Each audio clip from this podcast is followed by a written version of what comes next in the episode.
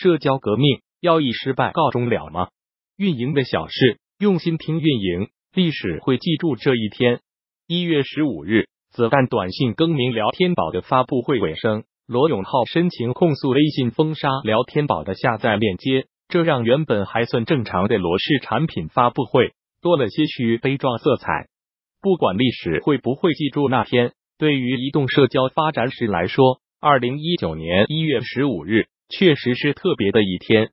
当天上午，前快播创始人王鑫推出熟人匿名社交产品马桶 MT。下午，字节跳动发布视频社交软件多闪。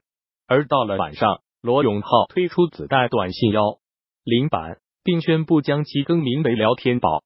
这三款社交产品背后的市场逻辑在于，三者都试图寻找微信外的差异化市场，从匿名社交、视频社交。和社交分享赚钱等不同维度，争取微信之外的生存空间。尽管当时没有任何一家公开宣称要挑战微信在社交领域的霸主地位，但三款产品来势汹汹，选择同一天发布的意图不言自明。六十天过去了，微信的挑战者马桶、多闪和聊天宝现状如何？据三十六氪此前报道，三月五日，聊天宝团队宣布就地解散。罗永浩也在一周前退出了股东行列。此时，距离他首次发布子弹短信聊天宝的前身，才仅仅过去了五个多月。聊天宝试图以网赚方式获取下沉流量的尝试未能见效，团队已彻底解散。而马桶 MT 在发布当天就遭遇了服务器负载和 iOS 下架的危机，目前唯一的官网下载通道也已关停。只有背靠抖音的多闪，依靠抖音和其他字节跳动产品的导流，还能正常下载使用。不过，经历了开局的高光后，也趋于平淡。百度搜索指数下滑。从百度关键词搜索指数的变化趋势来看，自一月十五日发布以来，马桶 MT、多闪和聊天宝的热度便在短期内快速下滑。马桶 MT 作为原快播创始人王鑫出狱后的首款产品，其先天携带的关注度在发布当天甚至一度超过了微信。有罗永浩站台的聊天宝也收获了较高的关注度，而相较之下，抖音孵化的多闪则是同一天发布的三款产品中热度最低的一个。但是在 App Store 免费榜下载量迅速冲到了前列，多闪的百度搜索指数。在二月十九日的元宵节红包活动期间飙升，聊天宝在三月五日出现类似情况，则是因为其宣布团队解散的消息流出。总体上，三款产品的热度在发布几日后就一直处于低位。罗永浩危机下的社交实验，从熟人社交入手的子弹短信，从一开始就被认为是微信的挑战者。二零一八年八月二十日。罗永浩在北京凯迪拉克中心举办的坚果 Pro 二 S 发布会上，第一次公开介绍了子弹短信及它背后的快如科技团队。快如科技联合创始人郝希杰当时谈到子弹短信诞生的初衷时表示，以前在锤子科技做产品经理的时候，其实在工作中遇到过各种各样的痛点。我们用过钉钉，但钉钉在沟通这件事上。还没有好到让我放弃微信去用它，所以后来又迁移回了微信。但微信对工作更是完全没有做任何优化，而且生活和工作混在一起，感觉一团乱麻。所以我们就想，有没有一个产品可以解决这个问题？当时我们的想法就是做一个 Slack 这样专注于办公沟通的本地化产品。虽然最后产品的形态跟 Slack 不太一样吧，言下之意。是子弹短信要解决沟通效率不高的问题，或许连罗永浩自己也没想到，有了清晰的产品定位以及他本人的加持后，无心插柳的子弹短信会在短时间内迅速蹿红。八月二十日上线后不久，子弹短信就在安卓和苹果各大应用商店内爆发，整整一周都占据了苹果 iOS 平台免费总榜第一的位置。八月二十八日。罗永浩在微博上宣布，子弹短信已完成一五亿元融资，投资方包括成为资本和高融资本。罗永浩当时表示，五十多家投资机构才见了不到十分之一。但他在不久之后也透露，子弹短信的产品完整度还只有百分之二十五，就得到了用户与投资人的追捧，这让团队很惶恐。罗永浩确实应该感到惶恐。距离产品上线整整一个月后，子弹短信的用户总数达到了七百万，但不久后其下载量就开始快速下跌，单日新增用户数大幅回落，并在随后几个月滑落至 iOS 总榜一千名开外。子弹短信在此后一段时间近乎销声匿迹。子弹短信和聊天宝百度媒体指数，就当所有人都以为子弹短信已经凉凉时。二零一九年一月十五日晚，快如科技又宣布，子弹短信更名为聊天宝，同时亮相的还有聊天宝的新 logo，一个微笑的黄色金元宝。快如科技在当天的宣传语中写道：“聊天就给钱。”聊天宝的产品策略相较于前身子弹短信已彻底改变，此时的聊天宝成了一款可以聊天赚钱、阅读赚钱、买东西赚钱、打游戏也能赚钱的社交软件。相当于社交版的趣头条或拼多多。有意思的是，快如科技的投资方中正好包括投出了趣头条的成为资本和投出了拼多多的高融资本。这种聊天赚钱的背后，是罗永浩试图挖掘下沉流量的价值。老罗自己也毫不避讳的表示，大部分互联网产品都是服务一二线。对于聊天宝而言，未来哪个城市用户多就服务哪里。罗永浩希望以网赚的方式获取并留住用户，摆脱过往社交产品生于拉新、死于留存的宿命。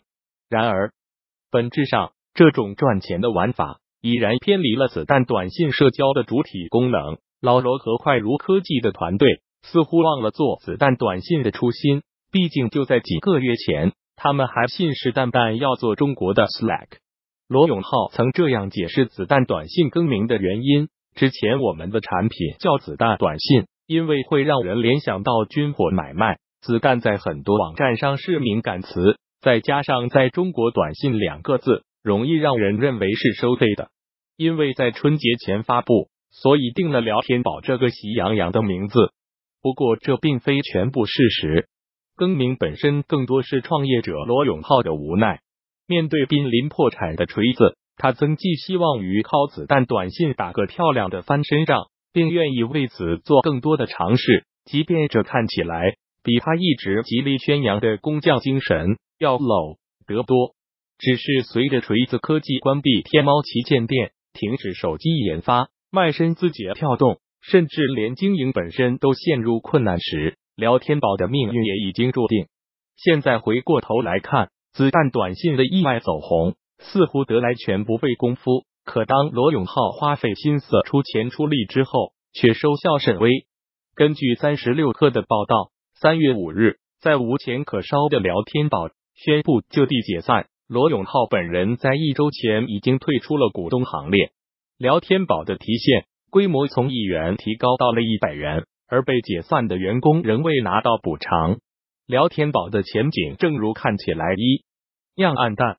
快播创始人的二次创业与罗永浩类似，原快播创始人王鑫出狱后，也寄希望于一款社交软件东山再起。一月十五日，就在罗永浩发布聊天宝前的几个小时，原快播创始人王鑫发布了出狱后的首款产品马桶 MT。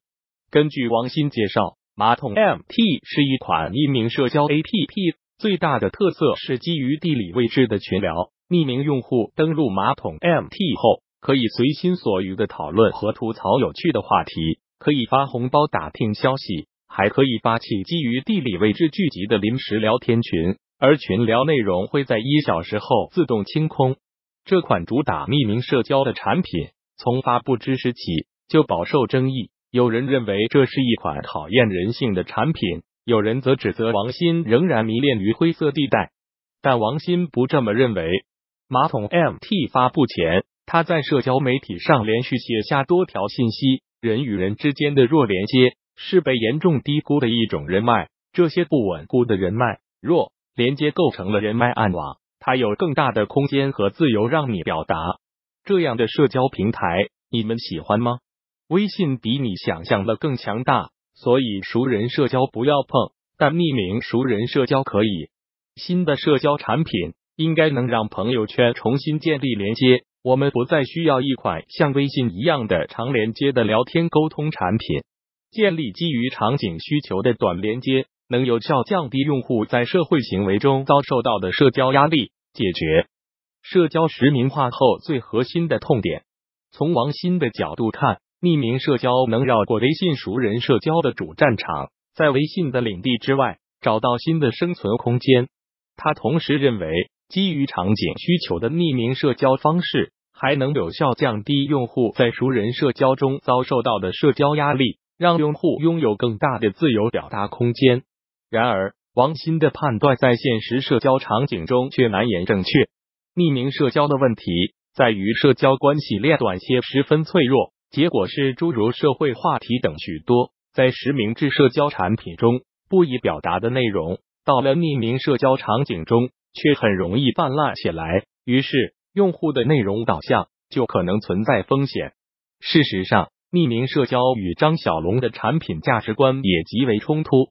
对用户用真正理性的善良，用户才能长久的使用我们的产品，是张小龙对于产品道德的理解，是善良而非套路的态度，且是理性之上的善良。马化腾也曾在朋友圈评论：“负能量的匿名社交是旗帜鲜明的反对的，没得说。”从这个角度来看，王鑫所寻找的匿名社交的生存空间。更像是微信主动放弃的间隙，而且这个间隙并不适宜生存，这也不难理解。马桶 MT 上线当天遭到 iOS 下架，雪上加霜的是，马桶 MT 发布当日，由于用户数量超过服务器负载，导致很多用户获取不到短信验证码，无法正常使用产品。一月十五日晚间，MT 官方只能公布官网渠道，开放给用户下载。事后证明，王鑫确实高估了人性。仅仅三天后的一月十八日，马桶 MT 主体公司深圳人工智能技术有限公司就发布声明称，有人冒充 MT 工作人员，在 MT 上以内测的名义，声称可以帮助用户开通私聊功能，并以此为由向用户收取押金保证金。更多精彩内容，敬请关注公众号“运营的小事互联网整合营销服务”。www.union166top